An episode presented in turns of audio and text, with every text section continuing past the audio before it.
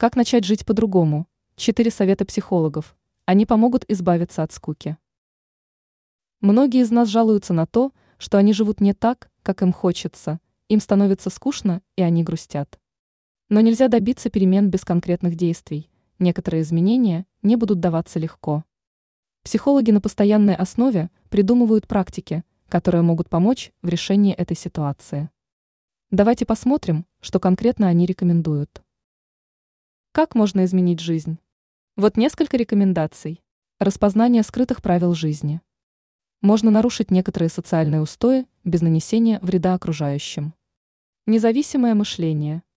Лучше выбрать группу единомышленников и понять, почему вы с ними не согласны. Важно научиться мыслить самостоятельно. Отделение воспоминаний от события. Важно оставить все прошлые неудачи позади. Понять, что в жизни вы можете контролировать.